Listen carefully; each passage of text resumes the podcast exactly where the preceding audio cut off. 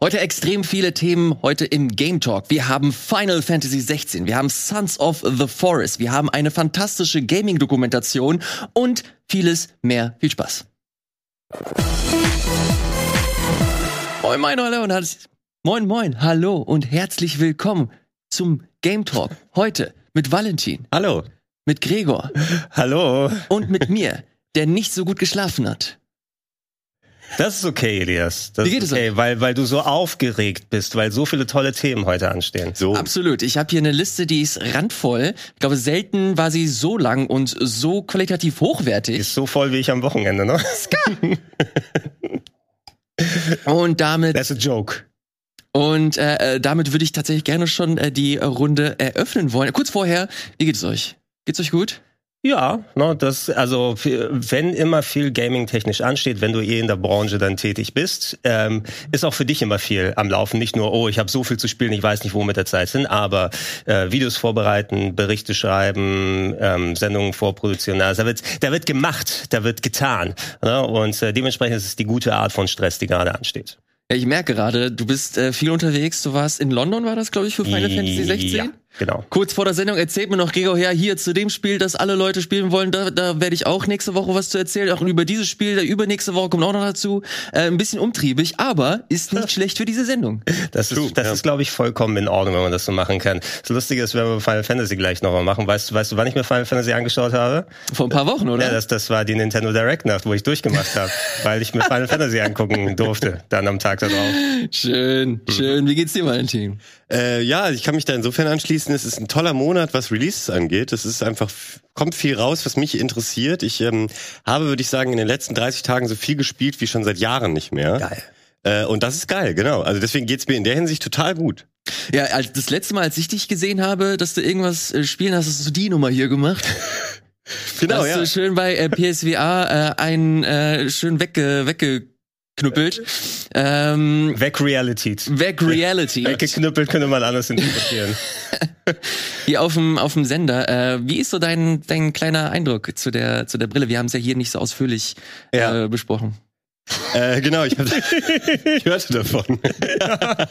ich habe äh, da ja auch schon natürlich ein Fazit gegeben, aber jetzt so in zwei Worten oder zwei Sätzen kann ich sagen, ähm, ich war ziemlich mindblown von der Qualität dieses Geräts, weil das eben für mich mit High-End-Geräten mithalten konnte, aber eben nicht ganz das kostet. Klar, es ist immer noch äh, sauteuer, es ist nicht äh, für jeden und jede sofort was, wo man mal eben easy einsteigt. Ich selber hätte jetzt auch nicht die Kohle, mir das einfach so äh, direkt bei Launch zu kaufen. Aber äh, ich als alter PCler bin halt einfach die Zielgruppe und habe mich einfach nur geärgert, dass es keinen Support für äh, PC gibt, weil das hat ja nur einen USB-C-Anschluss, was super praktisch ist. Ich weiß, ich habe dann an den Kommentaren natürlich auch noch wunderbare Begründungen gelesen. Es ist natürlich klar, dass Sony mit dem Gerät auch äh, hardwaretechnisch höchstwahrscheinlich ein bisschen Verlust macht und eigentlich über die Spieleverkäufe letztendlich das Ding refinanzieren möchte. Ähm, das könnte zumindest eine schlüssige Begründung sein, warum.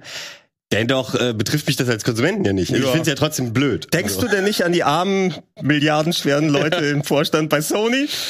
Genau, also ich bin halt natürlich, ähm, ich finde VR einfach toll, es macht mir Spaß und ich finde das Thema ähm, sollte man eben pushen und das macht Sony ja auch, löblich, aber man könnte es noch ein bisschen mehr pushen, wenn man es für alle öffnet und einfach sagt, hey, dieses Kabel kannst du auch in dieses andere Gerät tun.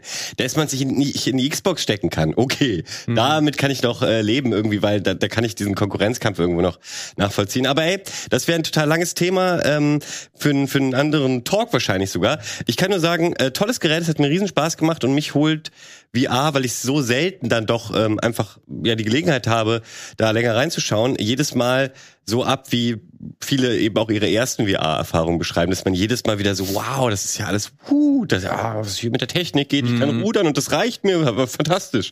So, ja, das ist so ungefähr mein Fazit.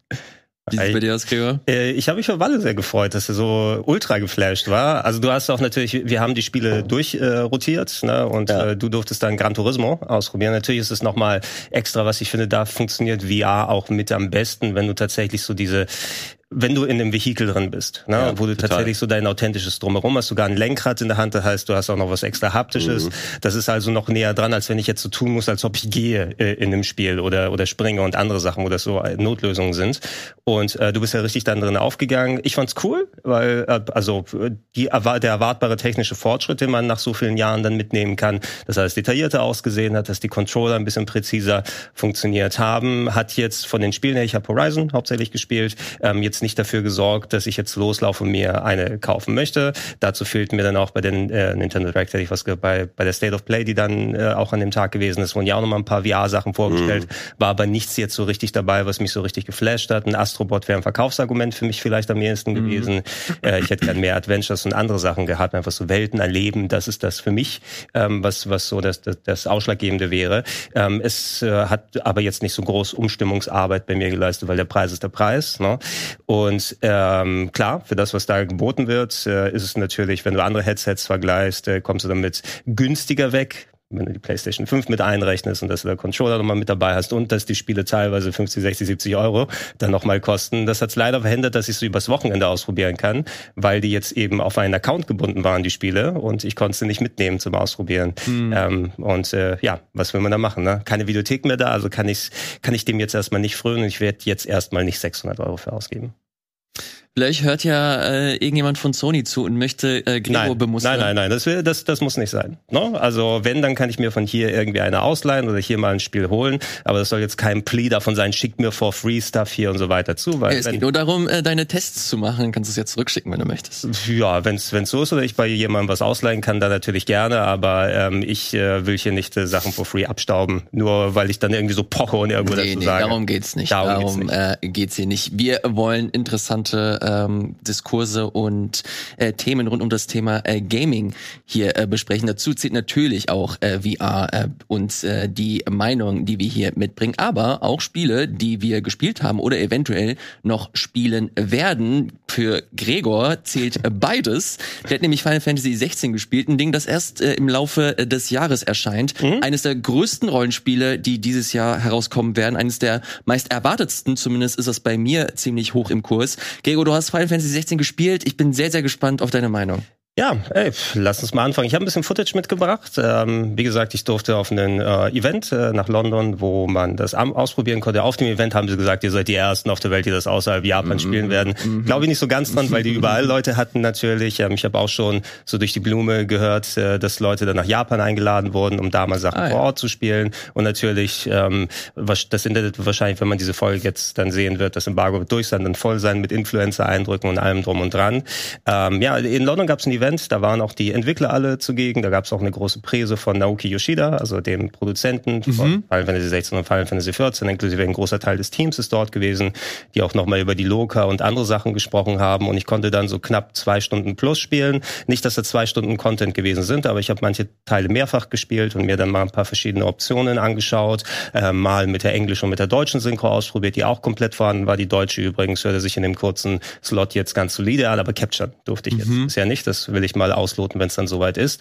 Und äh, ja, es ging hauptsächlich mehr darum, dass es so eine Gameplay-Demo gewesen ist. Ich konnte jetzt nicht durch eine Stadt gehen oder mir ähm, große Story-Cutscenes angucken oder Sidequests machen. Das hatten sie in der Preso vorher nochmal erklärt. So von wegen, oh, das ist so eine Welt voll mit politischer Intrige, verschiedene Reiche, die dann in unterschiedlichen mhm. politischen Beziehungen untereinander stehen.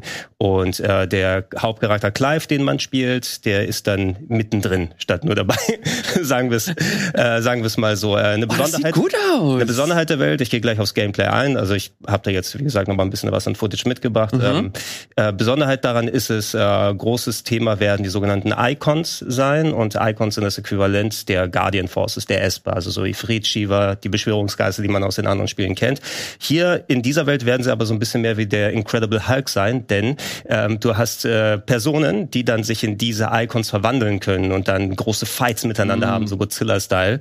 Ähm, und äh, ja, äh, was ich ausprobieren konnte, war mit Clive ein Dungeon machen, das, was wir hier gerade sehen, das Kampfsystem ausloten, äh, Bossfights machen, plus ich habe so ein Icon-Battle gemacht, also so einen großen Godzilla-Fight gegeneinander. Ähm, Spiel selbst, der Dungeon, den ich ausprobieren konnte, das war so ein, so ein typisches Ritterschloss, in dem ich unterwegs gewesen bin, ging darum, infiltrieren, ähm, sich durch die normalen Gegner durcharbeiten, einen Boss bekämpfen und so weiter. Äh, ich hatte Partymitglieder dabei, äh, ein Hund oder ein Wolf, äh, meine ich, konnte es nicht, nicht genau ermitteln Rin und Sid, das Äquivalent von Sid in dem Spiel war bei mir, die werden alle vom Computer gesteuert. Du selber spielst Mhm. nur einen Charakter. Und das Gameplay ist volle Pulle Action-RPG oder besser gesagt Character-Action, würde ich sagen, weil ähm, ich denke mehr an solche Spiele wie äh, Devil May Cry, Bayonetta, das sowas in, in der Richtung. Es spielt sich auch ähnlich und äh, kommt nicht von ungefähr. Ich habe mir kurz mal den Namen rausgesucht. Äh, der Ryota Suzuki ist der Battle Director vom Spiel und der wurde von Capcom.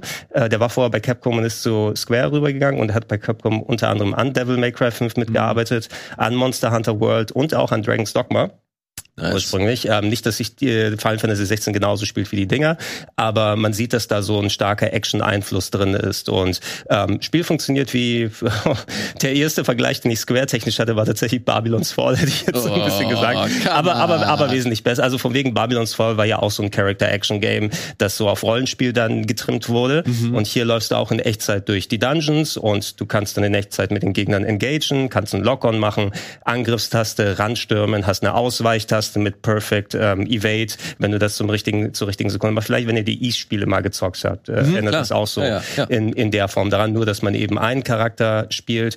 Ähm, spezielles Ding, wenn man hier, also wenn ihr jetzt die Footage schaut, das seht ihr wahrscheinlich nicht, weil mein Gesicht dann da drüber ist, aber ähm, da äh, hat man verschiedene Slots mit Skills, ähm, die unterschiedliche elementare Effekte haben Mhm. und die haben alle Cooldowns, wenn man sie verwendet, die guten Skills, die man erstmal freischalten kann.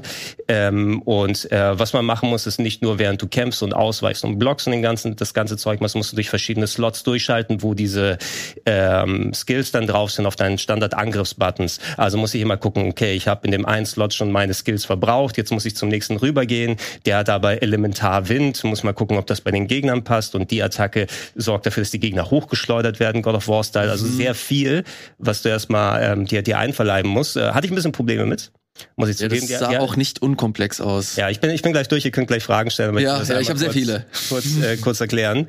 Ähm, es spielt sich ja sowieso wie so ein Character-Action-Game. Ähm, äh, die haben uns auch äh, nahegelegt, ein Battle-Tutorial vorher zu machen, inklusive ein dickes Handbuch daneben gelegt, das wir referenzieren konnten die ganze Zeit.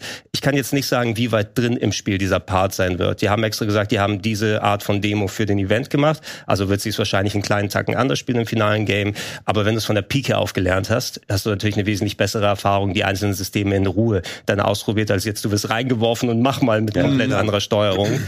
Ähm, was das Spiel dir gibt, und ich denke, das wird auch so ein Talking-Punkt sein, den wir jetzt viel in den Previews sehen werden, äh, Accessibility-Optionen ähm, haben wir ja jetzt ja relativ häufig auch ähm, zurecht bei Spielen, die dann ähm, einem sehr viele Einstellmöglichkeiten geben, ob es jetzt für Leute mit körperlichen Einschränkungen ist oder wenn jemand sein Spieleerlebnis individualisieren wird, wo man so ellenlange Menüs hat und jeden Punkt einzeln machen kann.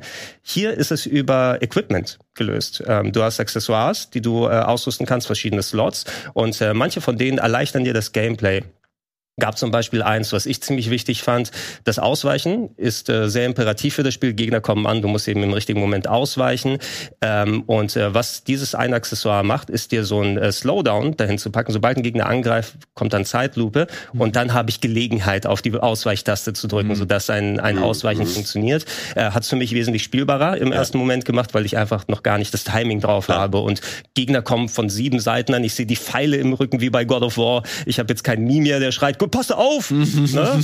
ähm, und äh, da hat mir dieses Accessoire geholfen. Das werde ich wahrscheinlich mehr benutzen als jetzt ähm, nur das Standard-Timing. Ich muss das einmal testen. Und äh, wenn du willst, kannst du das Spiel auch sich selbst spielen lassen. Da kannst du Accessoires equippen. Das eine, was dann ähm, die Angriffstaste alle äh, Funktionen auf eine Taste legt, sozusagen. Also du musst eine Angriffstaste drücken und dann schaltet er automatisch durch die Skills und sucht sich den besten Move aus, dass du so volle Pulle Action machst. Und du kannst auch äh, einen Ring ausrüsten oder ein Accessoire ausrüsten, was automatisch für dich ausweicht. Ähm, und ich habe die beiden mal ausgerüstet. Äh, ich musste also weder ausweichen, ich habe nur Angriff gedrückt und habe einen Boss ohne Energieverlust so weggehauen. Ne? Okay. Ähm, wenn man also mag, kann man sich das so individualisieren. Wenn man, die haben dran gedacht, ich denk mal, weil nicht jeder so actionversiert ist und Bock darauf hat auf dieses doch recht intensive Gameplay, dass man es auch storymäßig dann spielen kann. Muss man natürlich ähm, so ein bisschen äh, Willensstärke beweisen. Ja, also so manche sagen, wozu soll ich mich anstrengen, wenn ich dann jetzt auf den Easy Mode machen kann? Das- das heißt Aber das ist ja, also da, da müssen wir es jetzt bei allen Spielen dran gewöhnen. Ähm, Forspoken hat er ja auch was sehr ähnliches, was,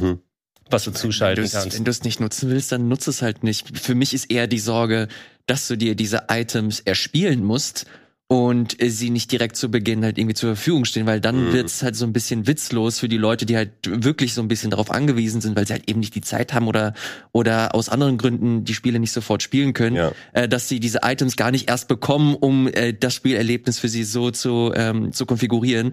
Finde ich ein bisschen weird, aber ähm, weiß ich jetzt persönlich Ja, ich weiß nicht. es, ich weiß es auch nicht. Also es kann sein, dass man das vielleicht vorher auswählen kann oder dass man die Items hat oder nicht. Da bin ich mir jetzt nicht ganz sicher. Aber da werde ich auch bei Gelegenheit nochmal nachfragen. Ich denke, also meine Erwartung wäre jetzt nicht, äh, dass äh, du, dass es gegated wird oder so, oder da musst du Mhm. jetzt den ultra harten Sidequest lösen, damit du das bekommst, sondern du willst ja von Anfang an Leute dann da mit reinholen. Ja. Und ähm, wenn du nur das visuelle Spektakel genießen möchtest, ähm, die Footage, die ich bekommen habe, ähm, auch alles in 4K gespielt. Es gibt ja nur eine PlayStation 5 Version ähm, bisher. Ähm, es war noch keine Grafikmodi, die man einstellen kann. Es lief auf 4K at 30. Ich habe nochmal nachgefragt. Es sollen wohl auch Leistungsmodi und Raytracing-Optionen kommen. Die waren aber jetzt noch nicht drin. Ähm, oder zumindest habe ich ja keine Regler und Schalter gesehen, wo man das zu oder wegschalten kann. Ich selbst bei all der grafischen Qualität, das sah echt gut aus. Ne? Da gab es ja auch so ein bisschen so, das, äh, so den Talk vorher, oh, das, das sieht vielleicht alles doch ein bisschen zu düster aus und alles auf Echtzeitgrafik. Es ist schon ein ziemlich gut aussehendes Spiel. Durchaus auch, was wir gerade hier sehen für die Podcast-Zuhörer, ähm, einen dieser Icon-Kämpfe, die Godzilla-Kämpfe und da wird's ganz spektakulär mit riesigen Effekten, ähm, inklusive mal hier einen Arm abreißen, hier wird mal ein Schimpfwort reingeworfen, also durchaus auch mal höherer Gewalt- und Schimpfgrad, äh, der dazu kommt. Ähm, das Einzige, wo ich sagen würde, wo ich dann nicht so viel Bock drauf habe, viel war so, dass es in Richtung Cutscenes dann gegangen ist. So die Kämpfe, okay, du hast bis hierhin gespielt und jetzt kommt die Kampf-Cutscene, wo alle drumherum fliegen und dann kommen die Quicktime-Events. Es gibt Quicktime. Ja, ja. Äh, limitiert auf zwei Tasten, auf Ausweichen und Angreifen, aber äh, willkommen im Jahr 2003. Also es ist nicht unbedingt, ähm, da habe ich, ja, da sieht man es jetzt gerade so ein ja, bisschen. Ah. Vor allem aber bei so einem Kampfsystem, da passt halt, finde ich, nicht rein.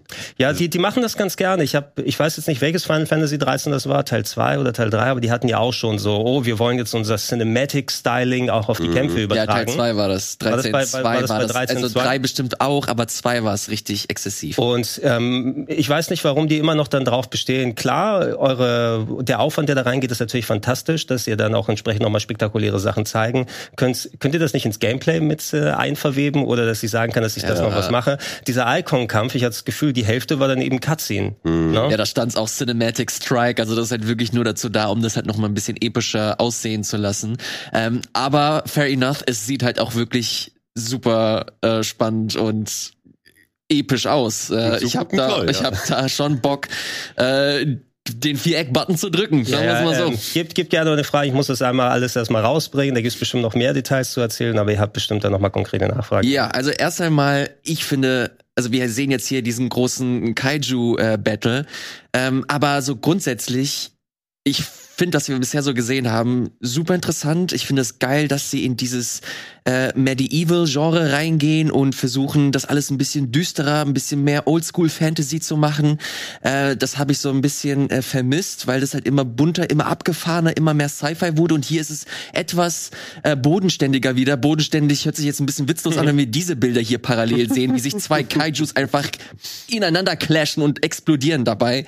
Ähm, aber grundsätzlich habe ich die erste Frage, wie sieht das atmosphärisch aus? Äh, hast du das Gefühl, dass das Setting ähm, auch funktioniert. Ich, die Bilder, die ich gesehen habe, die machen mir Spaß. Die erinnern mich so ein bisschen an Final Fantasy VI, nur halt in wirklich komplett ausgearbeitet in 3D. Ähm, ist das ein, bin ich da auf der richtigen Fährte, was die, was das Atmosphärengefühl angeht? Oder glaubst du, dass das mehr so in Richtung Final Fantasy XIV geht und so seine eigene äh, Suppe kocht? Ach, äh, also ich kann mir durchaus vorstellen, ich meine, Final Fantasy VI wird gerne nochmal reingeholt. Man muss bedenken, es ist eben ein altes Super Nintendo-Spiel und da musst du mit heutigen Augen, wenn du darauf betrachtest, musst du dich schon darauf einlassen, damit die Atmosphäre da entstehen kann. Ich persönlich bin eben ein Riesenfan davon und, und äh, kann es heute noch. Äh, der Part, den sie uns haben spielen lassen, ähm, war eben eher so ein kleines düsteres Ritterschloss. Da konnte ich das noch nicht so viel ableiten, das wirkte ein bisschen generisch muss man sagen. Generisch mit so Final Fantasy äh, Streusel noch mal drüber gepackt. Mhm. Also da siehst du mal einen Ifrit oder da passiert mal was.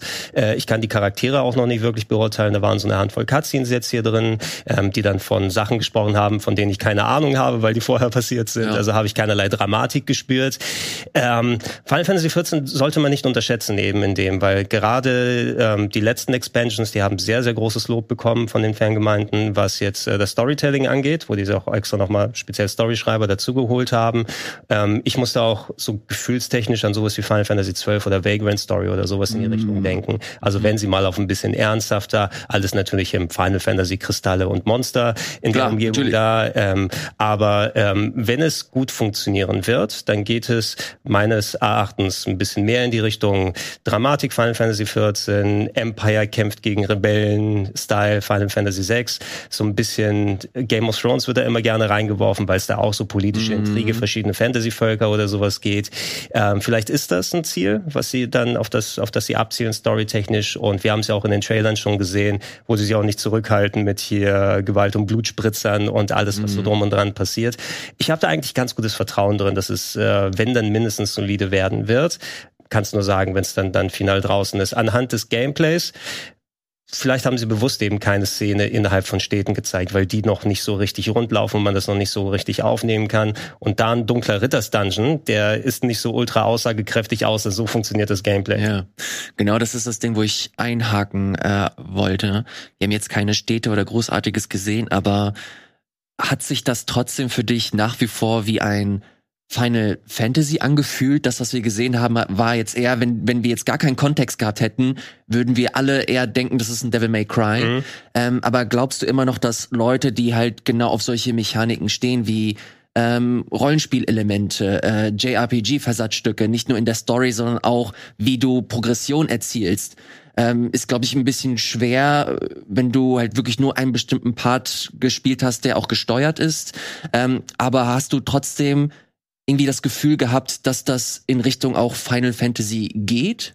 Ja, also du, du, Final Fantasy bestimmen die ja, was Final Fantasy ist. Ne? Ja, aber wir haben ja auch ein Gefühl für diese Reihe bekommen in den letzten Jahren. Und äh, auch wenn wir komplett andere Settings zum Teil hatten, dort ist, oder ich zumindest hatte immer das Gefühl, dass ich halt immer noch eine Art Rollenspiel spiele. Auch bei Final Fantasy 15, da hast du ja auch viele Actionsequenzen gehabt. Aber trotzdem dieses, wir haben eine Gruppe und wir ziehen jetzt los in die Welt und versuchen das große, äh, das große Ganze irgendwie zu erkunden, zu bekämpfen und dabei zu wachsen ähm, das habe ich ja trotzdem immer noch mhm. in dem in dem Spiel und hier fällt es mir ein bisschen schwerer natürlich, weil wir hier po viel pointierter gerade die das Material und und die Infos bekommen, aber ich kann noch nicht so richtig rausfühlen, geht das in die Richtung, die ich auch für so, von so einem Spiel erwarte. Mhm. Da kann ich auch noch spekulieren, muss ich sagen, eben das, was du gerade geäußert hast, anhand des gespielten Parts kann ich dir eben nicht genau oder mein Gefühl dann wiedergeben, ob das in diese Richtung geht. Ich habe den Eindruck, da sehr viel in Richtung Action-Gameplay, nochmal auch bei Final Fantasy gegangen ist. Ähm, Final Fantasy 15 war sehr stark actionmäßig, ähm, dann aufgebaut im Kampfsystem. Da war ich persönlich damals äh, relativ überrascht, dass es doch so positiv bei vielen Leuten angekommen ist, weil das so eher der Punkt für mich gewesen ist, dass es so wirr und durch mhm. Action exerziert ist, teilweise bei den Game bei FF15. Da hat mich was was anderes an dem Spiel dann rangehalten. Ähm, so die, die Imperative wird sein, was machst du nochmal drumherum? Auch selbst in dem Kampfsystem waren so die typischen Rollenspielversatzstücke drin, mit Skilltrees, mit Erfahrungspunkten, mit Limit Breaks und allem drum und dran. Die typische Staggerleiste, die du wieder hast, die ja. jetzt nicht bei Character Action Games ist, aber wie du sie von Final Fantasy kennst. Mir fehlte, wenn ich das so ausdrücken möchte, noch so dieser gewisse Extra-Twist, wenn du das Final Fantasy VII Remake nimmst, ja, was oberflächlich dann auch ähm, actionbasiert ausschaut, aber wo sie meines Erachtens echt diese tolle Symbiose ja, hinbekommen haben mit dem Menü basiert und dass du richtig Taktik reinpacken kannst ja, und Spektakel, als aber auch das Nachdenken mit drin ist.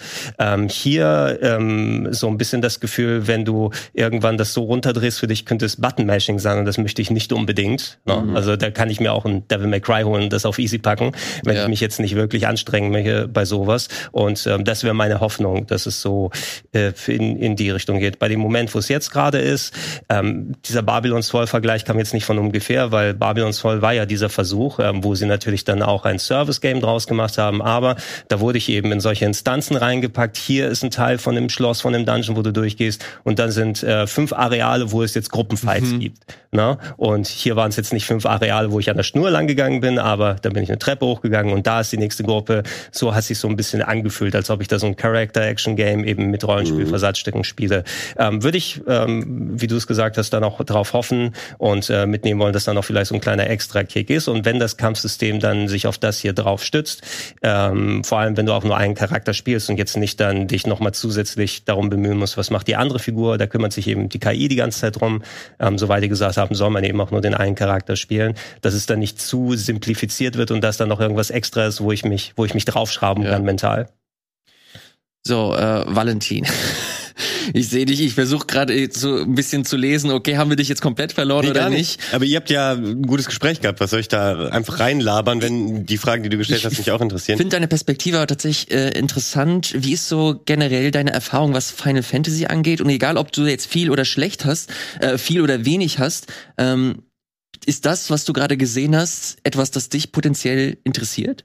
Also ich habe äh, längst nicht jeden Teil gespielt, weil das ja eben sehr setting, äh, setting abhängig ist und wie ähm, ähm, die Spiele eben auch gameplaymäßig unterscheiden die sich ja auch total. Ich finde sowieso erstmal sehr löblich, dass sie da so mal einen frischen Weg äh, gehen mit jedem Spiel und eben nicht diese Serie so. Andere haben ja das Problem, dass sie dann irgendwann total ausgenudelt sind, weil sie eigentlich immer das Gleiche machen und äh, kaum Innovation drin ist.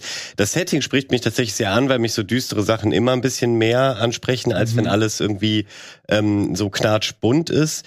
Ähm, allerdings hat man da jetzt einfach noch zu wenig von gesehen, als ich mir so ein Bild machen kann, was mich ähm, äh, ich mag das Wort Hype nicht, aber was mich so richtig neugierig macht quasi, ähm, weil oft waren es so Sachen wie die Städte oder die Charaktere und, und die Storybits, ähm, auch gerade im 15er, fand ich auch ganz viel ähm, an am Kampfsystem hat mich mich interessiert. Die Welt war teilweise total leer, aber diese Städte, ähm, da da kann ich mich da kann ich mich lang umgucken. Die ähm, die ganzen Charaktere und die Cutscenes sind im Endeffekt das, wofür ich so ein Final Fantasy dann spielen will natürlich muss das Kampfsystem was können und das da jetzt auf jeden Fall, ähm, das ging eben so in so eine Devil May Cry oder auch so eine Platinum Games Richtung, kann das kann es sich auch ja. anfühlen, ähm, muss man selber mal ausprobieren. Das alles interessiert mich schon, aber das soll ja wohl keine Open World haben. Ähm, war das nicht so? Ja, das irgendwie, eher so eine Schlauch. Ich, ich habe es nicht mehr zu, zu 100 Prozent im Kopf, aber es soll wohl nicht Open Open World sein, genau. sondern was genau das jetzt bedeutet. Ja. Wahrscheinlich jetzt dann, so Open Areale oder ja, so. vor, vor, vor ja. eine Stadt gehst und dann hast du vielleicht unsichtbare Wände oder sowas oder überall sind hochgezogene Schluchten, wo du nicht durch ja. kannst.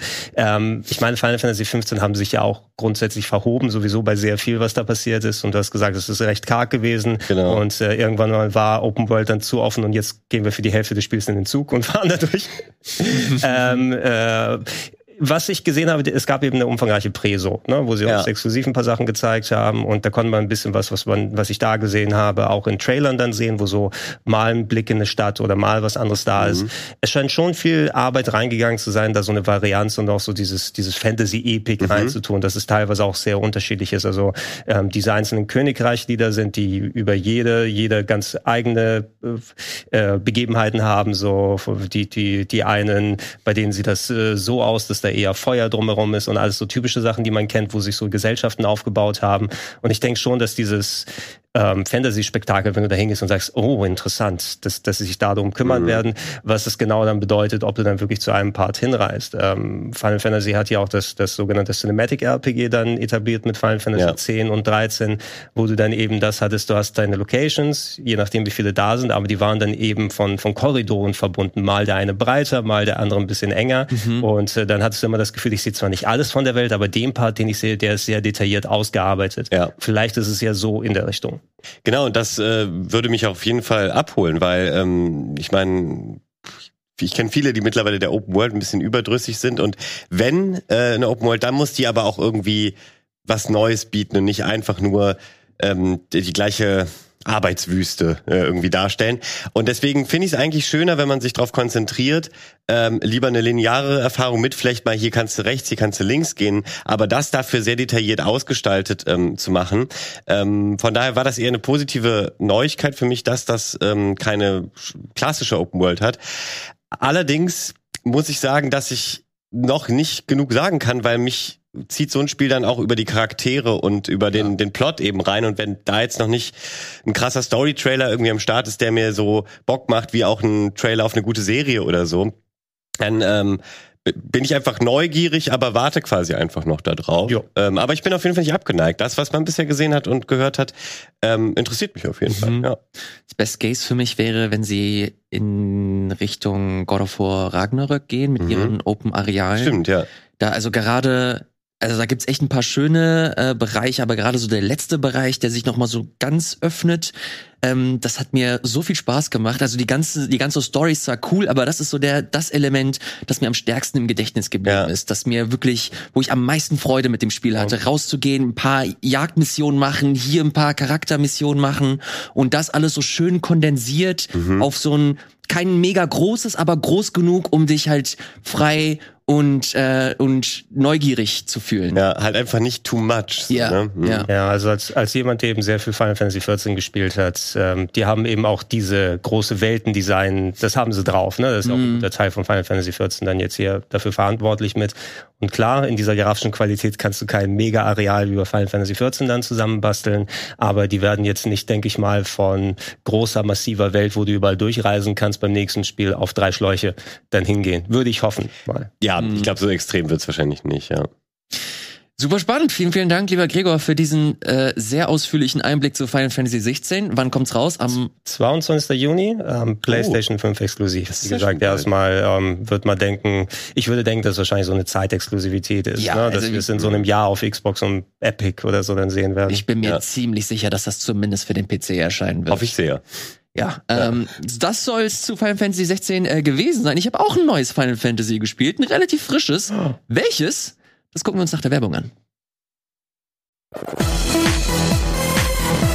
Hallo und herzlich willkommen zurück hier im Game Talk mit Valentin, mit Gregor und mit meiner Wenigkeit. Gerade ging es um äh, Final Fantasy 16. Jetzt geht es weiter mit noch einem Final Fantasy, ein neues Final Fantasy, das ich gespielt habe. Gregor hat, das, hat sich das Final Fantasy für die Big Boys angeguckt. Ich für die Leute, äh, die nicht so viel Zeit haben. Und zwar nennt sich das Final Fantasy Theath Rhythm Final Barline. Ich habe hier Oh. kurz ein Video angemacht und äh, ist kein klassisches Final Fantasy. Es ist ein Rhythmusspiel mit Final Fantasy Musik. Kam jetzt kürzlich äh, für die äh, Nintendo Switch raus. Und ich muss sagen, ey, das hat voll Spaß gemacht. Das Ja. ist wirklich ein sehr, sehr entspanntes, cooles Spiel, äh, das dich durchaus gut fordern kann und natürlich zu 100% über Nostalgie funktioniert. Du kannst dir halt, was, was stand da gerade, über 300 Songs dir ähm, angucken, dir spielen von allen Final Fantasies gefühlt, die es jemals gab. Ach, geil. Von Final Fantasy Tactics bis hin zu Final Fantasy 7, 7 Remake, dann gibt es noch Final Fantasy 15, 13 und so weiter. Äh, du hast hier so ein paar Cinematic-Momente auch. Das Ding ist, dass du auch nicht nur äh, deine Rhythmus-Level hast, sondern auch wirklich Charaktere, die du freischaltest, die du auflevelst, die verschiedene Fertigkeiten äh, bekommen, je nachdem, wie gut du dich äh, verhältst in den, in den Rhythmusleveln und so halt bestimmte Angriffe nochmal äh, triggern kannst, so weiter in einer Story voranschreiten kannst. Jedes Final Fantasy, das du auswählst, hat auch eine kleine Kampagne ähm, mit verschiedenen Bosskämpfen und äh, anderen Gegnern. Und so versuchst du dich halt so ein bisschen durch diesen riesigen Katalog zu spielen. Ich will gar nicht so viel zu verlieren, weil letztlich äh, ist das relativ einfach äh, erklärt. Du hast halt verschiedene äh, Rhythmusspielchen, die sich Stück für Stück immer weiter auch ähm, äh, die sich weiter ausbreiten, die immer herfordernder werden. Du hast verschiedene Schwierigkeitsgrade. Hier sehen wir zum Beispiel verschiedene DLCs zu Spielen, die noch dazukommen. Octopath Traveler zu Nier Er wird durchmonetarisiert bis zum geht nicht mehr. Alles, was ihr hier gerade seht, müsst ihr extra zahlen. Von Krass, 4,99 bis hin zu Paketen, Ja, wow. äh, die nochmal äh, zusätzlich kosten 4,99 für einen Song? äh, für ein Songpaket. Okay. Okay. Ähm, oh, das, das war halt echt so ein kleiner äh, fader äh, Beigeschmack. Ich habe über äh, Square die äh, Deluxe-Edition bekommen. Da sind noch ein paar extra Sachen mit, äh, mit dabei. Ähm, für die äh, Sendung konnte ich mir das angucken. Und so habe ich ein, genau, das ist die äh, Fassung, die ich gespielt habe. Konnte ich halt noch ein bisschen mehr reinschauen und gucken, okay, was es noch so gibt. Zu Final Fantasy Crystal Chronicles gibt es auch anscheinend äh, einen Song, der da mit drin ist.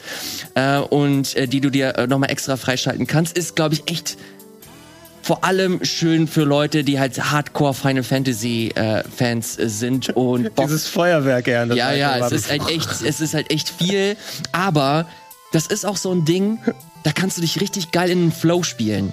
Du machst Oh ja, halt glaub wirklich ich. alles, du machst alles aus und du guckst dir nur noch die vielen Buttons an und dann bist du halt wirklich in diesem, in dem Spiel mit cooler Musik. Du hast es jetzt wahrscheinlich schon mal ausgehört. Also die Buttons sieht man ja, dass man die da drückt. Machst du da mit dem Analogstick diese Kurven oder wie funktioniert das? Oder äh, auf dem Touchscreen selber von der Switch? Nee, nee, nee, also ich habe das äh, immer nur mit dem äh, Analogstick gemacht und mit den Buttons, also alles, diese, dieser grüne, dieser grüne Pfad zum Beispiel, den spielst du mit dem Analogstick Okay. nach.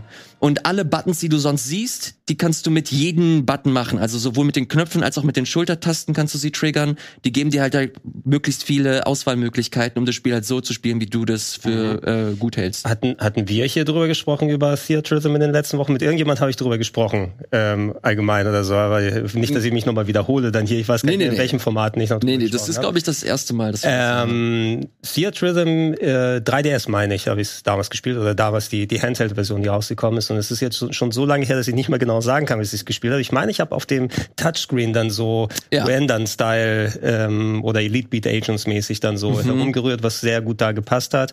Ist natürlich eine andere Abstraktion, als wenn du wirklich mit dem Stylus hier diese Bewegungen dann machst. Ähm, wenn du das jetzt mit dem Analogstick machst. Ähm, ich fand Theatrism immer ganz cool auf dem 3DS. Ich habe mir den Soundtrack damals gekauft, weil es ähm, ein Best-of Final Fantasy gewesen Ja. ist. Ne? Oder Best of Square, kann man sagen. Also so mehr CD-Soundtrack dann gab. Ja, ich bin mir immer noch in der Sammlung. Und äh, wenn du so einen Querschnitt über die fantastische Square-Musik haben möchtest, da will, bin ich fast schon ein bisschen eher dabei. Es sieht zwar cool aus. Ähm, ich muss mal gucken, ob ein Soundtrack dafür da ist. mit den neuen Sachen, die dabei sind. Weil dann, dann hast du alles, was du brauchst. Ja, du spielst da auch echt viel und lange und du musst sie halt auch frei schalten. Du hast nicht alles zur Verfügung, sondern diesen riesen Katalog, da spielst du halt ein Spiel äh, oder eine Kampagne und die ma- machst du halt deine fünf, sechs Tracks, dann machst du sie halt nochmal auf einem höheren Schwierigkeitsgrad, bis du zum nächsten äh, gehen kannst. Ähm, fand ich aber persönlich ganz cool, weil das war so ein Spiel die letzten Tage für mich, wo ich einfach mal abends kurz nochmal eine Runde angemacht habe und mich halt so fallen lassen habe, ohne großartig Wert auf irgendwelche Scores zu legen. Ähm, hat einfach äh, für den Flow, für, für die Entspannung halt gut getan, ein paar schöne alte Musiken nochmal zu spielen, äh, die man in seiner äh, Kindheit oder in der, generell in der Vergangenheit sich Kindheit. nochmal äh, zu Gemüte führen Aber könnte. du sagtest auch, ähm, es gab irgendwie Nier oder so, konntest du auch als Soundpaket kaufen? ja. Okay, ja. Nier, Chrono Trigger gibt es, Xeno, Saga und so weiter und so Okay, dann fort. ist es ja nämlich nicht nur Xenosaga Nostalgie, sondern nicht. auch äh, Spiele aus den letzten Jahren quasi. Ja, aber auch hier äh, Chrono Trigger ist natürlich super, äh, SNES-Spiel. Ja, klar. Nier kommt mit da, äh, genau, aber- Nier ist auch mit dabei. Das allein ist das, relativ- ähm, ja. dafür würde ich mir schon holen. Ja, Ich es ist, halt so ein sehr, riesengroßes Best-of Square Enix Musik eigentlich. Geil, okay. Die machen jetzt nicht die schlechteste Musik, von daher Eben, ja. ähm, äh, gar nicht so schlecht. Das einzige Ding, wo ich das Gefühl habe, okay, vielleicht ein bisschen too much, kostet halt 60 Tacken. Ach so, das Grundding. Ja, ja, das ist Und äh, dafür muss ich mir dann aber noch 5,99 Ja, also da, du hast dann fair, fair, fair du musst, äh, wenn du 60 Euro zahlst, hast du halt wirklich über 300 Songs, Okay. also die komplette Final Fantasy Palette. Aber dann hast du noch mal so diese Zusatzsachen, Ah, wie ah. Nier, Chrono Trigger, Ja. wie du halt extra noch mal zahlen musst. Finde das Hauptspiel an sich schon sehr, sehr teuer. Als 60 Euro Also da, ja, für äh, ist das, was es ist, finde ich schon Ja, ja. sehr teuer. Ja, ich Ja. ich guck gerade mal bei meinem alten Importversandter, wo ich mir die Soundtracks bestellt habe. oh, die, die Importversion kostet 73,10 Euro vom Spiel. Ja. Also da, Wow. da, die schlagen mittlerweile drauf. Oh, der Soundtrack, den ich Ja, gekauft habe, den gibt's noch für 50 Euro immerhin. Musik ist ein krasses Business. Das ist Ja. immer teuer irgendwie. Ja. Äh, auf jeden Fall äh, wollte ich es mal zumindest kurz mitbringen, äh, weil ich das Gefühl habe, es geht so ein bisschen unter, vielleicht auch zu Recht wegen dem Preis, das entscheidet ihr letztlich. Ähm, ich habe, wie gesagt, eine Testversion bekommen für die Sendung und äh, dafür, ich fand's cool, aber 60 Euro würde ich, glaube ich, dafür nicht zahlen. Würde man äh, wahrscheinlich warten, bis das äh, im Sale äh, irgendwann erscheint und man sich das dann eher dann holt. Das würde ich zumindest empfehlen. ja, oder ein schönes Geburtstags- Weihnachtsgeschenk für Square Enix. Soundtrack-Liebhaber. Oh nein, ich, jetzt, jetzt habe ich auf einmal wieder Bock, mir Japan-Soundtracks zu kaufen. Mach das nicht, Gregor. Du hast, du hast eh kein Gerät, wo du sie reinpacken kannst mehr. Aber Sora no Kiseki. Ich weiß auf jeden Fall, dass Gregor ein Gerät hat, um ähm, Ah, ja. Oh. Erzähl weiter. um Sons of the Forest äh, zu spielen. Äh, das ist ein neues PC-Spiel, das in aller Munde ist. Wahrscheinlich nichts für Gregor, aber dafür umso mehr für den guten Valentin. Der konnte es sich angucken. Ich mach mal hier, Ich wollte gerade fragen, Gregor, wie war's denn? Ja, ja. äh, ich mach mal hier kurz einen Trailer an. Dann kannst du uns erzählen, äh, wie so deine Erfahrung mit dem Spiel war.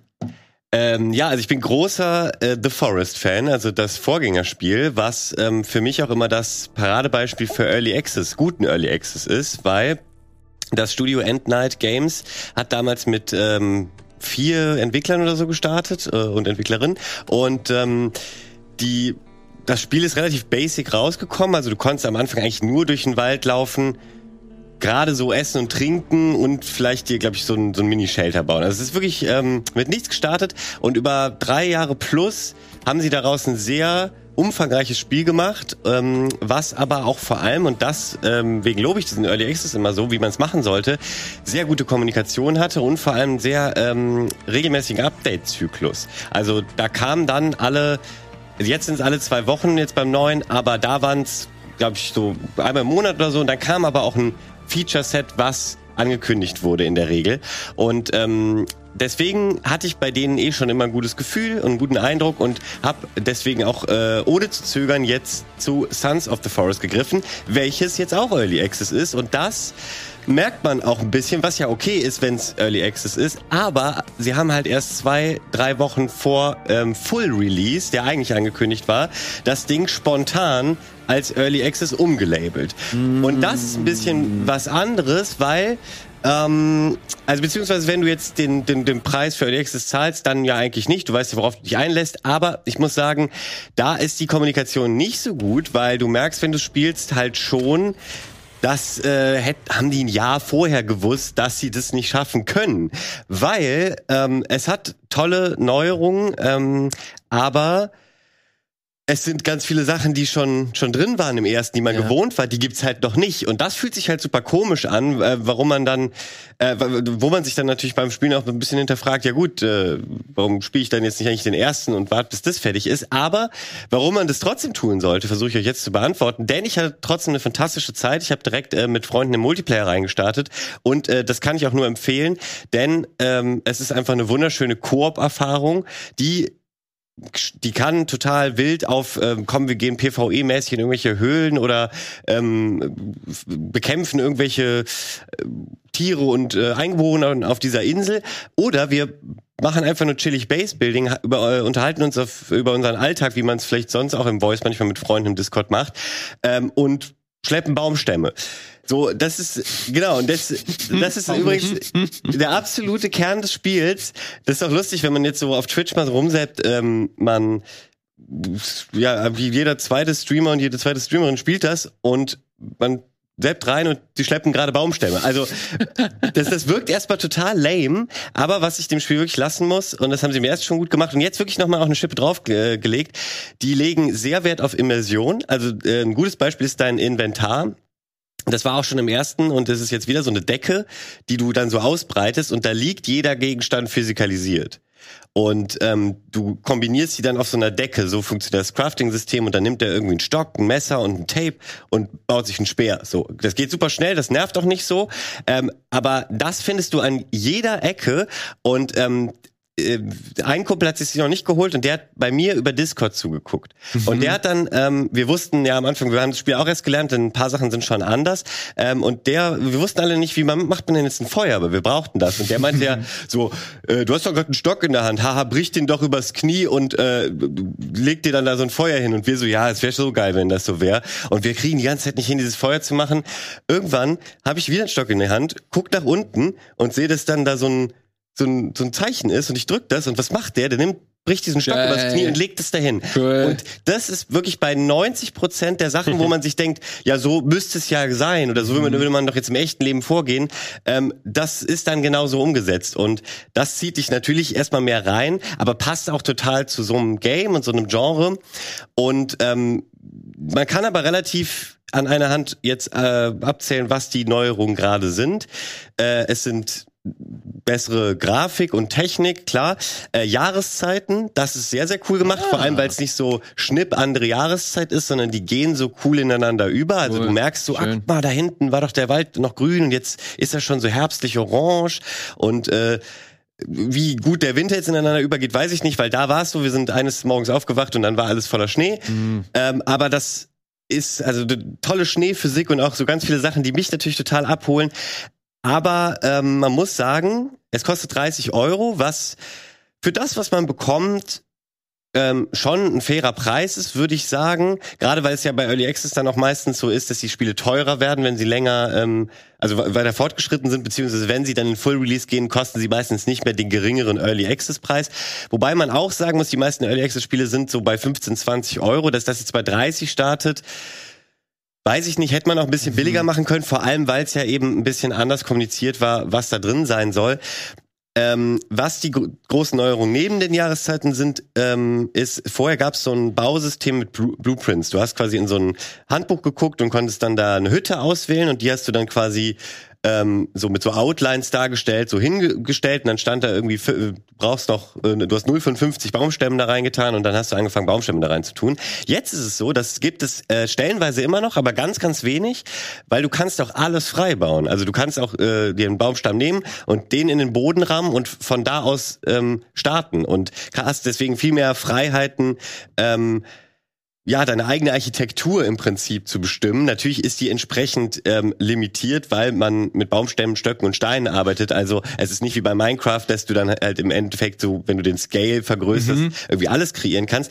Aber ich muss sagen, das ist schon sehr cool und auch da habe ich mal ein bisschen in Streams rumgesäppt und gesehen, oh, da haben Leute aber ja ganz schön unterschiedlich äh, gebaut und sind da irgendwie rangegangen und so.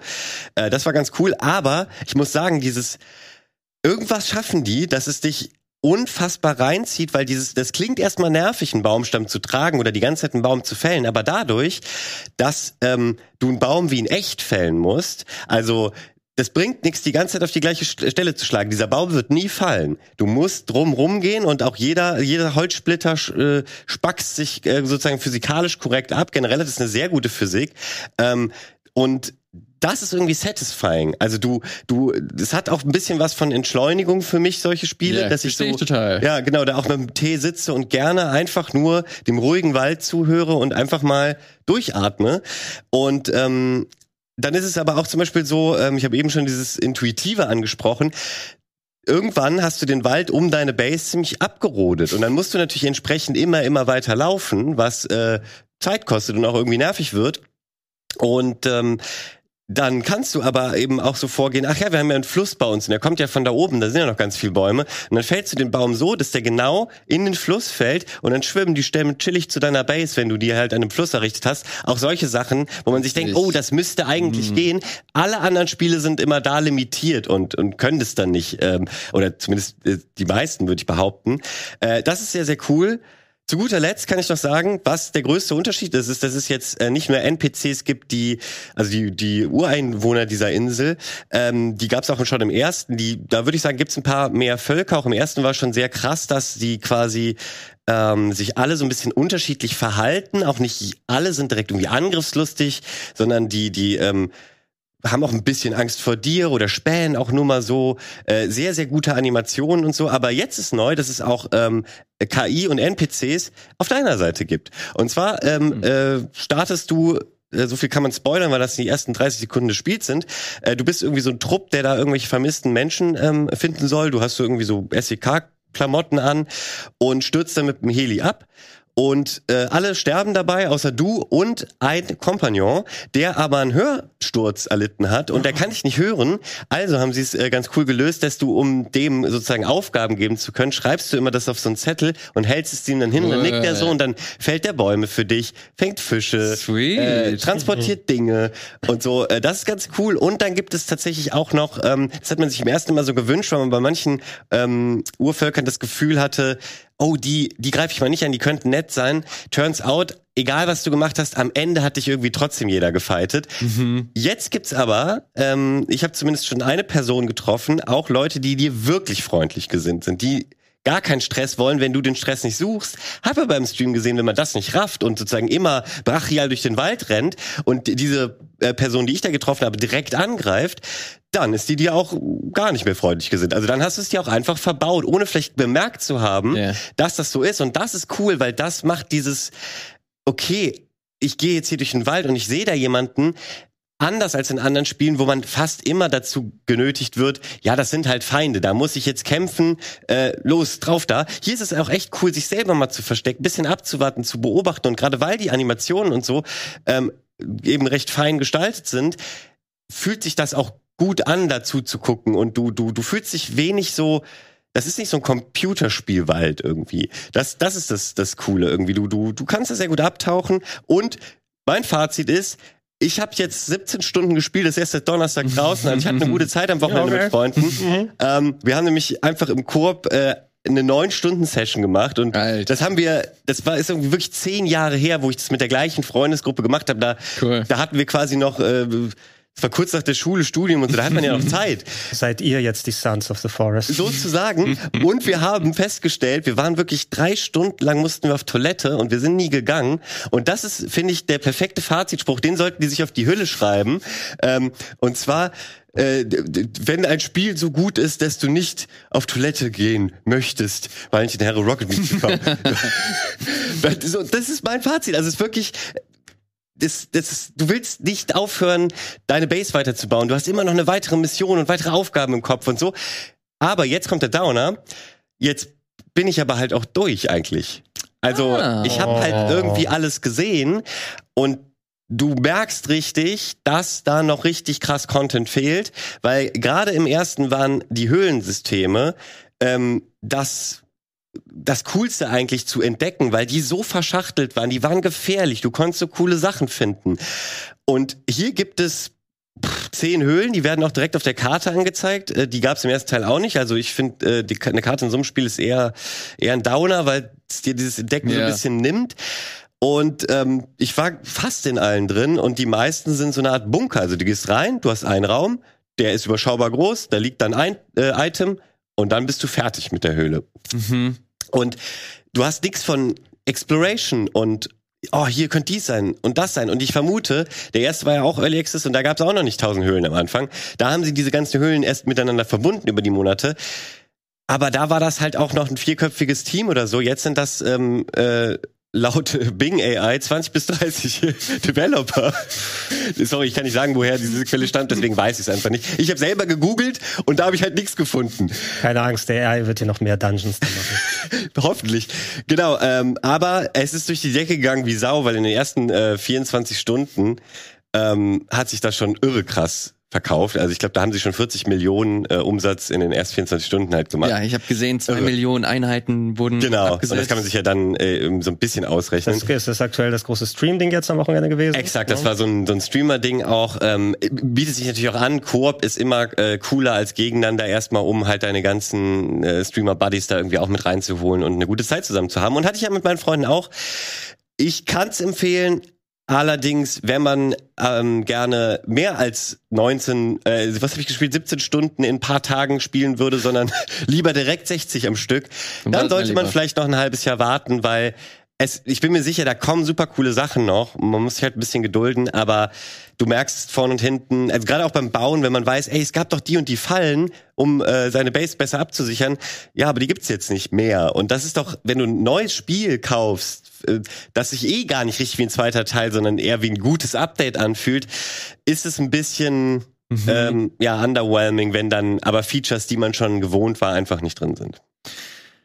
Wow, Valentin, vielen, vielen Dank äh, für diesen Eindruck. Ich habe mir die ganze Zeit vorgestellt, wie würde es wohl aussehen, wenn Gregor auf Twitch Baumstämme No. rumschubsen würde. Und ich glaube, Also- das bleibt eine Vorstellung. Also wenn es äh, irgendetwas gibt, was ein Puzzle ist oder so, würde ich es machen. Aber ähm, es, äh, auch hier, mich freut deine Begeisterung dafür. Ähm, das sich alles für mich daran, ich möchte mich einfach einschließen, Licht aus und die Decke über den Kopf.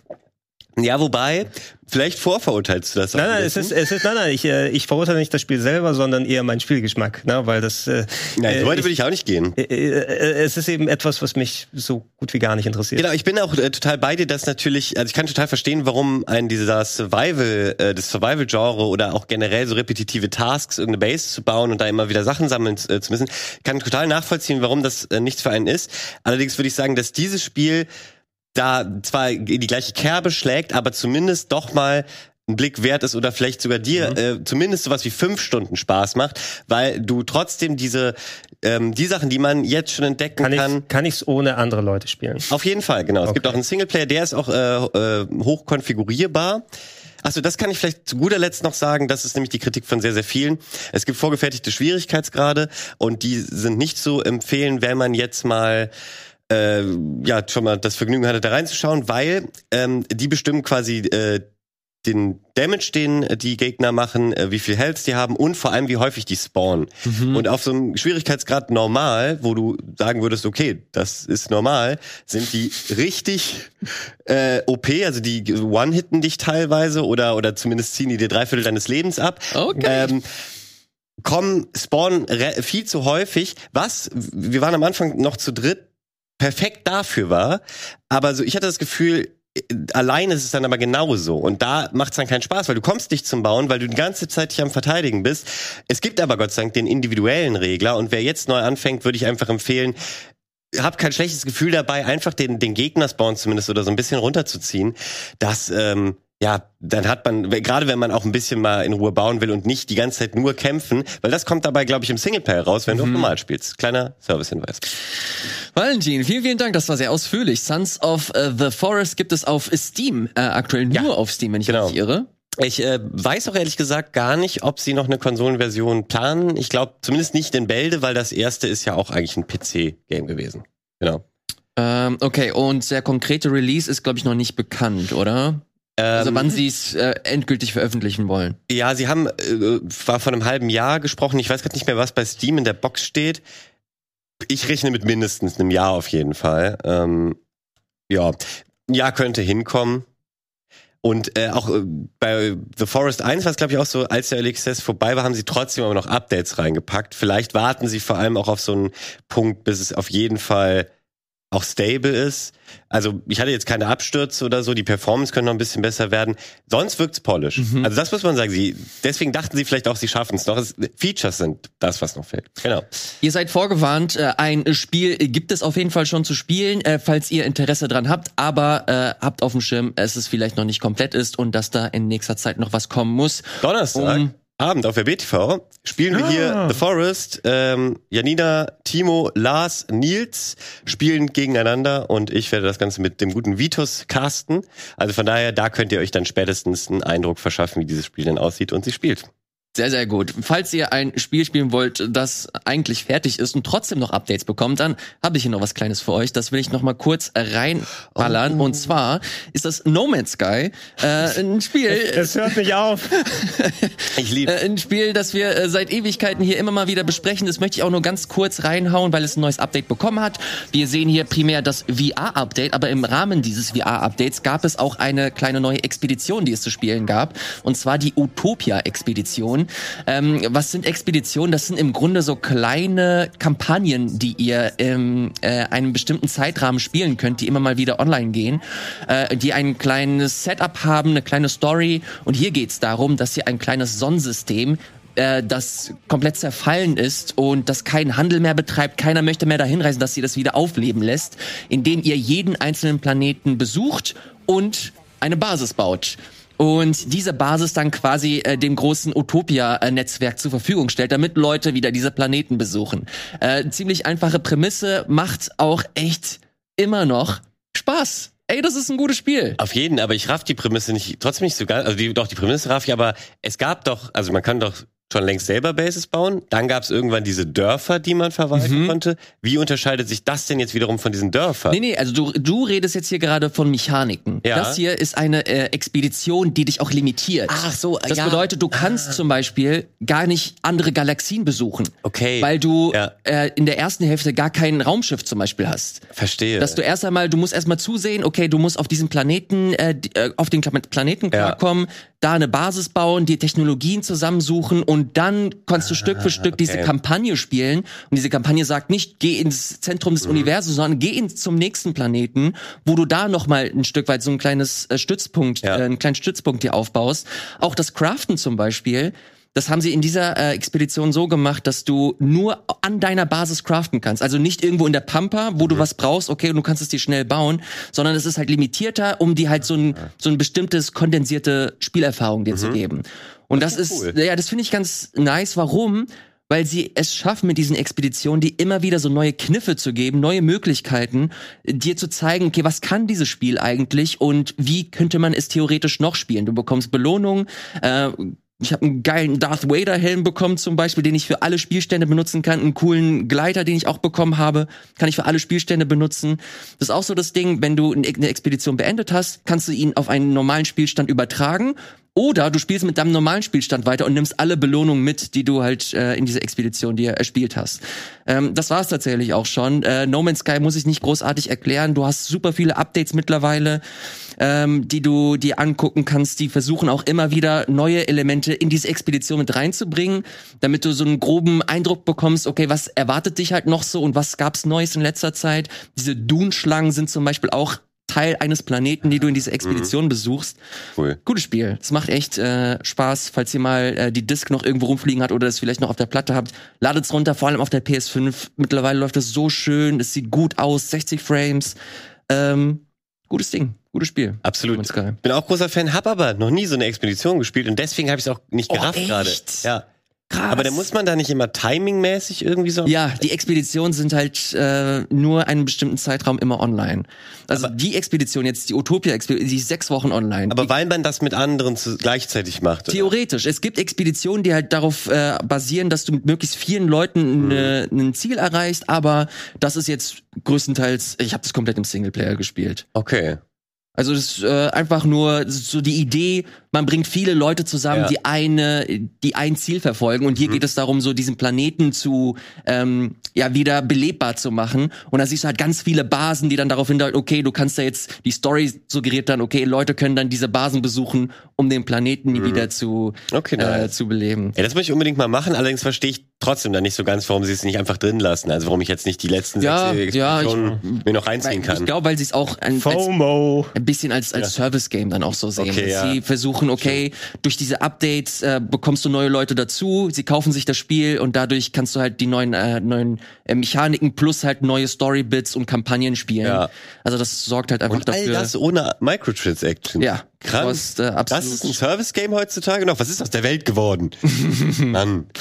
Gutes Spiel. Tolles Game, ja. Äh, ich weiß, dass das äh, Valentin gefallen wird. Mir hat's auch gefallen. Leute, die Survival äh, interessiert sind, können sich das angucken. Gregor, der äh, hat nichts äh, damit zu tun, aber dafür einen anderen Spielgeschmack, wie zum Beispiel Crime Boss Rocky City. Moment, äh, jetzt äh, maßt du dich aber an zu sagen, dass es mein Spielgeschmack ist. Ich weiß es nicht. Du hast es hier mitgebracht und ich gehe mal davon aus, dass du dich zumindest dafür interessiert hast. Äh, ich äh, habe mich tatsächlich ein bisschen dafür interessiert. Ich habe es hier mitgebracht. Äh, Crime Boss Rocky City können sich vielleicht noch einige erinnern. Auf den Game Awards gab es diesen einen Trailer, der für Erstaunen gesorgt hat. Da gab es diesen äh, etwas äh, äh, beliebteren Auftritt von Michael Madsen, meine ich, auf der Bühne. Schauspieler Michael Madsen, der dann gesagt hat, oh, ich habe ein neues Spiel mitgebracht und äh, wo man dann ganz viele Schauspieler gesehen hat, wie Michael Madsen, wie ähm, Chuck Norris als Sheriff, wie Vanilla Ice als äh, Diamantengangster, die dann in ähm, ja so einem, für meinen ersten Eindruck war das so ein GTA-Style äh, Game dann äh, machen, wo du Heists ausführen musst. Also ist ja eine große Komponente von GTA 5 gewesen, dass du da mhm. ähm, dann Verbrechen verübst und Diamanten klaust und was auch immer da machst.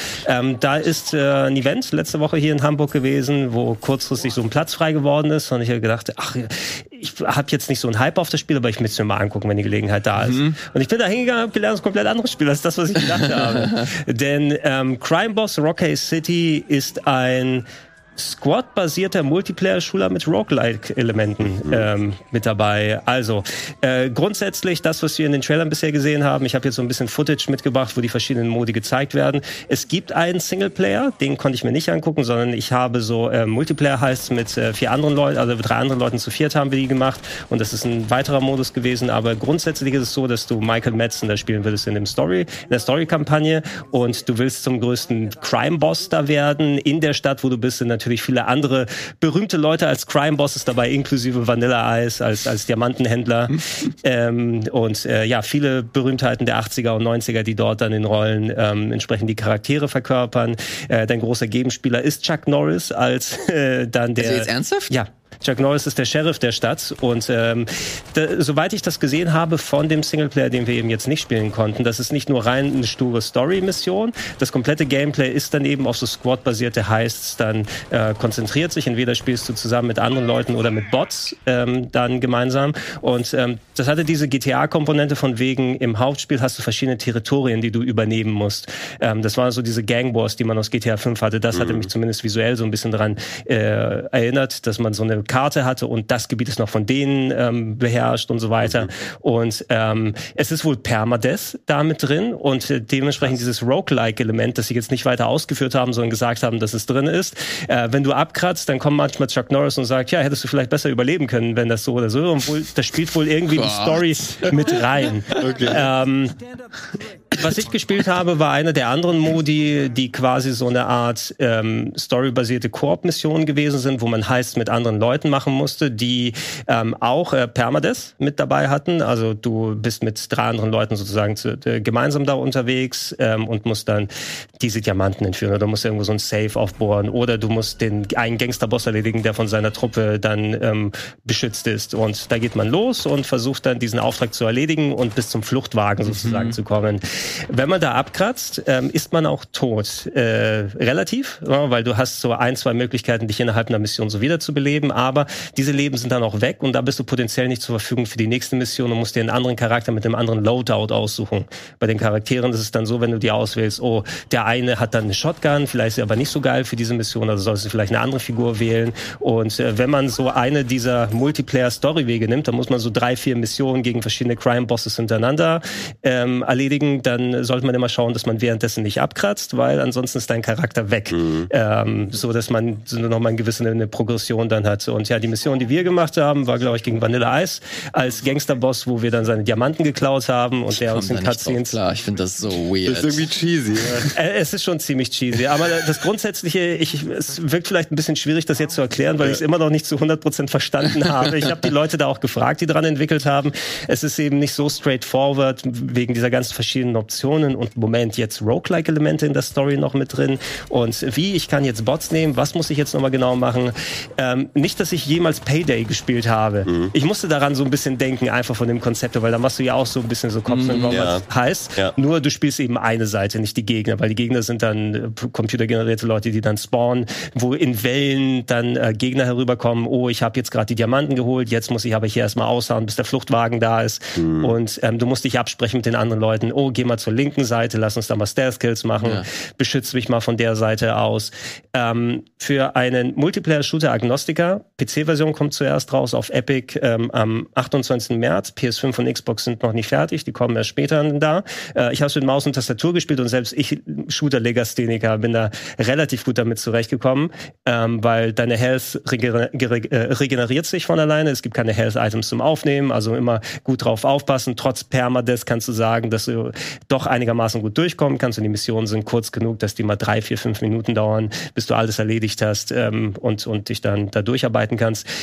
Mein Bier ist es nicht gewesen muss ich jetzt sagen, da ich kein Multiplayer-Spieler bin und ich wäre schon ein bisschen daran interessiert, diese Singleplayer-Komponente zu sehen, auch wenn die für mich weniger also sie, sie hat von dem, was ich mitbekommen habe, nicht so gewirkt, als ob ich so wie bei einem typischen Singleplayer-Spiel, du fängst es an und das ist die Story und dann gehst du zum nächsten Level. Also ich habe vielleicht sowas ein bisschen in Richtung Mafia vielleicht erwartet, ne? mhm. ne? wo du dann auch sehr stark ausgebaute Singleplayer-Missionen oder sowas hast. Hier habe ich eher das Gefühl, dass du wirklich diesen Koop, Multiplayer, ob alleine oder mit Bots-Aspekt dann drin hast und eben eher diese Squad-basierten Missionen machst, ob es im Singleplayer oder dem anderen ist. Und dann versuchen sie nochmal dieses Roguelite-Element dann mit ja. reinzutun. Ähm, ich bin sehr gespannt darauf, wenn es jetzt rauskommt, was so der allgemeine Tenor dazu mhm. sein wird und äh, ob es so ein Spiel ist, was man sich dann dementsprechend vorstellt. Wer GTA mag, wird es wahrscheinlich nicht sowas in der Richtung, sondern es hat sich überhaupt nicht wie GTA angefühlt. Mhm. Ähm, nur eben das Styling, was sie so drumherum gemacht haben. Und ich weiß auch nicht so ganz, für wen jetzt hier das so attraktiv ist, dass man jetzt da Chuck Norris und Vanilla Ice oder so dabei hat. Es fühlt sich für mich an wie so ein Spiel, das gefühlt 20 Jahre zu spät ist oder so, oder 10 oder 20 Jahre, also diese 80er-Nostalgie, Anfang 90er-Nostalgie, Kim Basinger in der Rolle, ähm, hier Michael Metzen haben wir ja schon genannt, ähm, Michael Rooker, den wir ja auch ähm, bei Guardians of the Galaxy und anderswo gesehen haben, der in letzter Zeit ja wieder aktiv ist. Aber ähm, der Gamer oder vielleicht sogar die Kids von heute interessiert das überhaupt, dass du jetzt diese Figuren Ja, das ist eine so, gute Frage. So, ich kann das überhaupt nicht Das abschätzen. ist das, wirklich, das ist Boomer Fortnite. weil, weil ich kenne ich kenn nämlich in Fortnite kenne Okay. ich diese ganzen Leute immer nicht. Äh, da, da gibt's ja auch so Konzerte. Ich war letztens bei so einem Rapper, den habe ich zum ersten Mal in Fortnite gesehen. Aber das ist doch dann genau das gleiche umgedreht, Das oder? ist so wie bei mir heute, dass ich neue Musik nur noch über TikTok kennenlerne. Ja, genau. Ja, so war das aber für mich auch. Und so stelle ich mir das vor. Also ich raff's auch nicht, warum die genau den Ansatz wählen, aber Also inner, innerhalb dieser, dieses Multiplayer-Modus, den wir gemacht haben, der eben nicht zur Hauptstory dann gehört, mit den lokalisierten, das ist Vanilla Ice Storyline oder so. Es gab so Cutscenes mit denen zwischendurch, aber die sind nicht drüber hinausgewachsen über Stereotype oder so. Ne? Ähm, die haben sich schon Gedanken gemacht. Ich meine, Vanilla Ice heißt da Hielo, was wohl irgendwie Eis auf Spanisch bedeutet. Natürlich. Ich ja. muss, ich muss mal checken, Smart. weil von wegen Eis, Eis Baby, aber du sagst ja auch Eis zu Diamanten, also ist ein Diamantenhändler. Die, die haben schon die Versatzstücke sich äh, gedacht, um wie können wir das nahtlos irgendwie so zusammenbauen. Letzten Endes aber, wer kennt wirklich noch Vanilla Eis oder hat diese ironische Nostalgie dafür, den da irgendwo zu sehen? Und auch bei Chuck Norris, also ganz im Ernst, Chuck Norris-Witze sind jetzt auch 15 Jahre her und äh, mit dem, was von, mit dem Chuck Norris eher in den Schlagzeilen ist, das, äh, da möchte ich von dem nicht viel weiter mehr sehen, ganz ehrlich gesagt. Ähm, und Liebe Leute, Chuck Norris-Witze gerne in die Kommentare. Ach nee. Kriegen wir irgendeinen interessanten Chuck Norris-Witz in die Kommentare? die man vielleicht noch nicht gelesen Ja. hat. Ne? Das wäre cool, ja. Das, das wäre vielleicht dann irgendwas. Äh, nichtsdestotrotz, äh, vielleicht ist das das Entwicklerteam gewesen, die da einfach dann sagen, oh, die, was finden die Kids von heute cool, Vanilla Ice oder so. Oder man wendet sich ein bisschen ältere Leute, ne, denen die Ja. Fortnite-Referenzen zu jung sind. Mhm. Also es scheint ja auch auf jeden Fall ein Spiel zu sein, was jetzt nicht super auf Geschwindigkeit baut. Also, ne, also jetzt, ich meine, eine Fortnite ist ja schnell zum Beispiel auch. Also das ist ja auch, verlangt die Reaktionen ab und das ist so, da kann man taktisch rangehen, da kann man mal stealthen und so, so wie sich das für mich angehört hat. Ich, ich kann es eben nicht beurteilen, wie gut das eigentliche Gameplay Ja. ist, weil ich solche Spiele nicht zocke. Ich hatte das Eindruck eben, dass ich als Shooter-Legastheniker Mhm. damit zurechtgekommen bin, weil es verzeihlich war von den Hitboxen. Es ist natürlich aber sehr nervig, wenn du auf einmal irgendwie, oh, einer der Kollegen ist vorgegangen, hat dir alertet alle drumherum und dann kommen von der Seite welche, geben dir zwei, drei Shots und du bist dann tot, weil du direkt in der Schusslinie Mhm. dann warst. Und dann musst du darauf hoffen, okay, habe ich noch eine Wiederbelebung, kann einer vorbeikommen und kurz auf die F-Taste oder was auch immer drücken, um mich dann Ja. aufzuwecken. Aber da habe ich trotzdem noch so ein Leben verloren. Ähm, wir sind auf jeden Fall wesentlich, also Missionen, Handvoll haben wir da gemacht. Ähm, paar sind gescheitert, weil wir das noch nicht so richtig drauf hatten, aber dann sind wir irgendwie selbst als nicht eingespieltes Team da ganz gut durchgekommen. Ähm, also der denke ich mal, dass du jetzt auch als Nicht-Shooter-Interessierter das vielleicht dann machen kannst.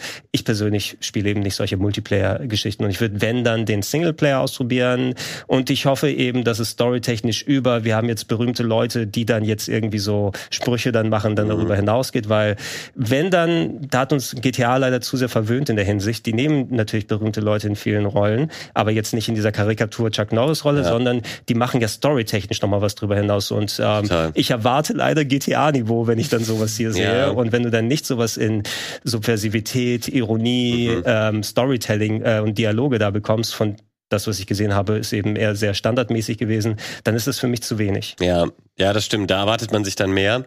Aber das Spielprinzip klang dennoch interessant. Also muss man natürlich jetzt abwarten. Ähm, Ich bin auch gespannt, wie, sie's, wie die Welt das dann aufnimmt. Das, aber das, das Messaging ist wichtig. Ne? Das hatte ich denen da auch gesagt. Ja. Also ich habe jetzt immer noch nicht verstanden, was genau das alles ist. Und Bestimmt ich schwierig muss, zu Ich musste vermarkten, mir vorher ja. ein sechs Minuten Video angucken, wo genau diese Sachen erklärt wurden da und ich wusste es danach immer noch nicht zu 100 Prozent. Ja.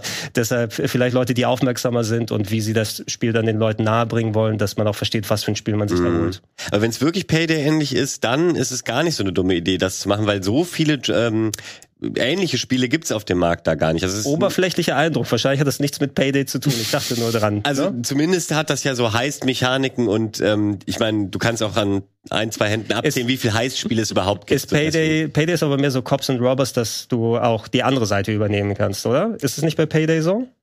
Weiß ich auch Weil, nicht. ja, sie, siehst du, also da, da war es mehr, dass der, dass der Kleine Computer das, das übernommen hat. Ich habe noch, was war es, der Kanan Lynch Multiplayer-Modus, weiß ich das. Da, Ah, ja. da konntest du auch noch solche oder Okay. gegeneinander machen, aber da konntest du auch auf beiden Seiten hin. Ja. Ist auch jetzt aber 16 Jahre her. Falls ihr Millennials oder auch Boomer seid und äh, Namen wie Vanilla Ice und Chuck Norris euch noch was sagen, äh, könnt ihr euch Crime Boss Rocky City ab dem 28. März sehe ich hier gerade euch anschauen. Gibt es für die PlayStation 5? Nein. Sehe ich hier. Äh, Plattform gibt es PlayStation 5. noch, ja, gibt es noch nicht für die PlayStation 5. Gibt es nur auf dem Epic Store bisher, dann am 28. März. PS5 Warum und Xbox kommen später. Da habe ich hier falsche Informationen. Soll aber dann wahrscheinlich für die PlayStation 5 und äh, für den äh, für die Xbox-Konsole erscheinen. Kein Crossplay, wenn's Vorerst erst einmal für den PC und Gregor meinte gerade, es wird äh, definitiv vorerst kein äh, Crossplay geben. Jetzt sind wir schon am Ende der Sendung. Ich wollte eigentlich noch über eine fantastische Gaming-Dokumentation sprechen. Das machen wir einfach das nächste Mal. Was? Ja, sie ist wirklich sehr, Ah, sehr gut. sehr Psycho. Psycho Odyssey heißt die. Ist eine Dokumentation, äh, die äh, die Entwicklung von Psychonauts 2 sieben Jahre lang begleitet Oh, hat. cool. Die ist absolut fantastisch. Wenn ihr wissen wollt, worüber ich nächste Woche sprechen möchte, guckt da gerne rein. 30 Parts, über 20 Stunden Material Geil. gibt es auf dem Double Fine YouTube-Kanal, kostenlos krass. zum Schauen. Geil. Äh, ich ich würde hier am liebsten 20 Minuten drüber erzählen, aber wir haben leider keine Zeit, weil ich, dich, weil ich versprochen habe, dich rechtzeitig abzugeben. Du hast gleich nochmal äh, ein Let's Play, das du äh, Ja, ja, vielen. Warum Ähm, Wollen wir es nicht noch über den DLC-Freund, der angekündigt wurde, bevor die Leute dann hier draufklicken und sagen, warum sagt er nichts über Elden Ring?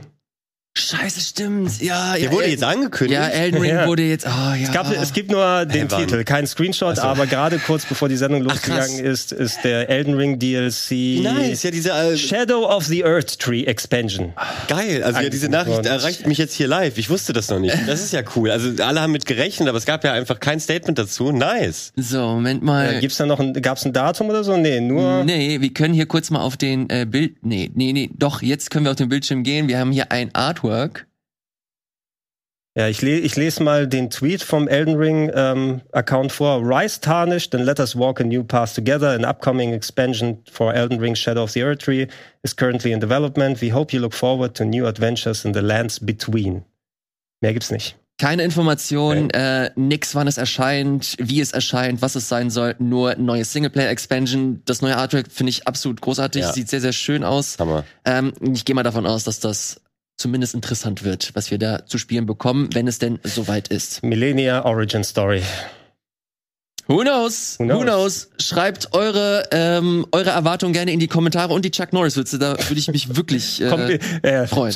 äh, Elden Ring spielt Chuck Norris durch. Nee, was, ich weiß nicht, was da ein guter Gag wäre, wo man beide kombiniert. I don't know. I don't know. Äh, hier unten seht ihr gerade Daumen nach oben, wenn ihr ein bisschen äh, rüberhavert, oben den Link. Gerne Freunde teilen. Hier den Link auch noch, rbtv.link slash gametalk. Wir haben jetzt einen eigenen Affiliate-Link. Geil, ne?